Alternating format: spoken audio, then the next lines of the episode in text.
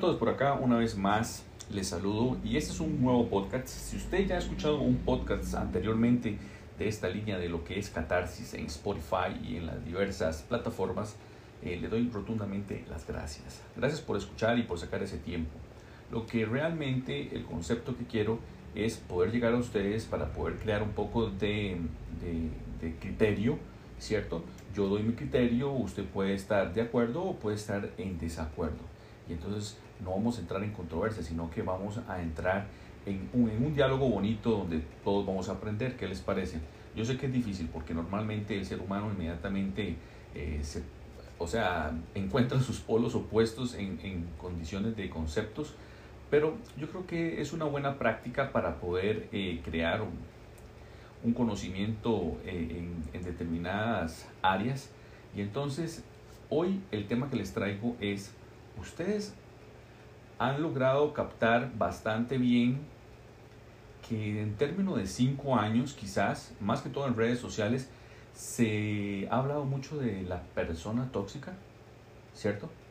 Bueno, ese es el tema que tengo hoy, porque voy a aplicar ese, ese concepto al de la persona tóxica a, a mí, ¿verdad? Normalmente no nos podemos eh, quitar de ese saco realmente tenemos muchas, muchos hábitos, muchas actitudes, muchos eh, eh, comportamientos que son tóxicos, ya por ende, ¿verdad? Pero entonces en, en X transformación de conciencia, de lograr la perspectiva de cada situación que se le, se le atraviesa a usted en la vida, eh, puede tener entonces usted un comportamiento diferente, ¿verdad? No es que es apto ni que es un comportamiento que la sociedad ve bien. No, no, no, no, no es ese es un comportamiento en el que usted se sienta bien. Entonces, eh, que usted sea, yo lo pongo y he hecho, no sé si ya lo inventó una persona o si lo leí en algún lugar, pero yo lo pongo como liviano como una pluma.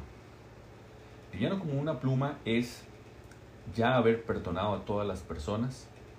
Recordemos que perdonar hoy en día a veces se nos hace eh, difícil encontrar a las personas, ¿verdad? Y decirlo. O a veces también necesitamos que esa persona nos perdone, pero también esa persona está rejega a perdonarnos.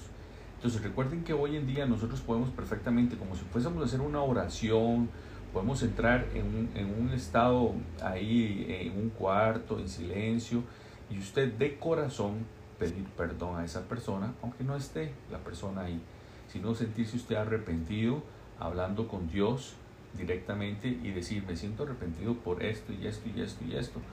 Dios no no, no va a, decir, mira, toma esta es tu penitencia y con esto ya... No, no, no. Él quiere ver nuevas actitudes, nuevas, nuevos comportamientos de su parte para poder ver si realmente usted está arrepentido. Y si también del otro lado la persona no está en, uso de, de, la capacidad de poderte perdonar, entonces usted igual pide perdón, pide perdón, pida que se siente mal, que, que pida todas esas cosas, ¿verdad? Y también usted perdonar a la persona. Una persona te agrede, te hace tal, bueno, usted entonces la perdona. La perdona de la misma forma como ahorita acabo yo de expresar. Dice, ah, sí, también usted perdona a tal persona porque me ha pasado haciendo esto y esto y esto y esto y yo no sé por qué y esto que el otro. Entonces por ahí también pasa esta parte de las personas tóxicas. Normalmente en una oficina, en la familia, en los ámbitos eh, informales, puede ser de deporte, de X y X, cosas de amistades o amigos, eh, podemos encontrar personas que entonces tienen eh, esa parte desarrollada de, de encontrar y buscar sus intereses propios de una forma con violencia, ¿cierto? Sometiendo a las personas o con solamente una palabrita, ya, ¿verdad? Eh, ¿Qué puede ser? Una chica que se vistió el domingo para ir a alguna, algún lugar y pasó al frente donde la tía y la tía le dijo, mmm, qué fea se ve. Eso ya es totalmente algo tóxico y te puede afectar. Hay personas que se irían a cambiar inmediatamente o personas que se van así y todo el día pasan como realmente estaré fea o no estaré fea. Ay, qué difícil. Pero entonces ya eso hizo un puntito y caló. Caló y te hizo sentir todo el día mal y su energía bajó, ya que usted iba con una super energía para el lugar donde usted iba a pasear y bajó totalmente. ¿Por qué? Por una persona tóxica que con solamente una pequeña frase ya arruinó todo el día. Entonces, ¿qué es lo que pasa? Es captar a esas personas, captar, analizarlas, verlas. No tenemos que cambiarlas porque ya así son ellas. Ya entonces nosotros al tratar de, hacer una fricción con, un comportamiento de otra persona, ya estaríamos nosotros también sometiendo a una persona a violencia y de eso no se trata. Cada vez que alguien se va a, violentar contra nosotros, y, y, y, entonces no hay que decir es que esa persona es violenta y, me agrede físicamente, psicológicamente, no. Usted mismo se violenta en el momento que usted lo permite. Cuando una persona alza la voz, dice, pero ¿por qué estás alzando la voz si estamos hablando con una voz baja? eh, ¿por qué me agarra el brazo o, o, por qué me pegas en la cabeza si yo no te he pegado? Ocupo res, respeto. Entonces, y si no, entonces usted lo que hace es que se retira del lugar y ya, así de fácil. Pero entonces ya sabes que a esa persona tenés que hablarle y considerarle muchas cosas. En la familia a veces uno, ya, yo saludo bien a todos, de beso en la mejilla, de abrazo, de mano y todo, y me retiro. Entonces es ser cordial, y no entrar mucho en definiciones. Esas personas a veces, no sé, voy a pausar un momento, voy a pasar ahí. Este es un, podcast muy casero y estoy entonces en mi cuarto. Hay una calle principal al frente y normalmente van a pasar ahí camiones y motos. Eh, realmente como es eso, es casero, no voy a, a modificar nada en mi cuarto para que sea el lugar más silencioso realmente. Eh, pido las disculpas del caso, simplemente. Bueno, y entonces eh, esa persona ya usted la valora, la analiza y entonces usted nada más hace como cositas pequeñas y determinadas con esa persona. Normalmente esa persona te va a llegar a entrevistar también. Eso de entrevistar a las personas no es querer conocer a una persona. Cuando usted se siente y quiere conocer a una persona puede comenzar a, hablar de muchos diversos temas. Pero si esa persona entra como en, preguntas como de dónde vienes, qué haces, cómo te llevas con tus papás, eh, en qué trabajas, cuánto ganas, eh, por qué vistes así, eh, a dónde vas a vivir, tienes novio, no tienes novia.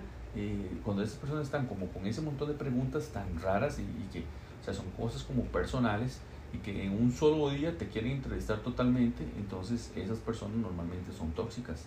pero Quieren información para ver en qué punto pueden sacarle a usted un poco de energía. Y es lo que le llaman eso, los gusanos que, quitan energía, ¿cierto? Los han conocido. Bueno, por ahí en esos, ahora estos, estos tipos de conceptos se, se ven muy, muy normales, ¿verdad? Eh, se ven diariamente en redes sociales o en, conversaciones con personas. Entonces uno, ¿qué hace en ese caso? Yo lo que he hecho es eso, es saludar, seguir mi, mi vida y no dar mucha información. Cuando esa persona se puede acercar y dice, pero ¿qué pasa? Porque usted yo, no, es que yo soy así con todo el mundo. La persona con la que realmente usted, eh, si se llega a intimar, sea una amistad o un amigo o una amiga, esa persona va a saber que es porque ya hay un vínculo más fuerte y que con esa persona no hay un vínculo tan fuerte, porque usted no tiene que estar contando las cosas suyas personales a nadie. Y si quiere contárselas a alguien, pues se las cuenta a quien usted desea contarles. ¿Cierto? Entonces por ahí va esa, esa parte.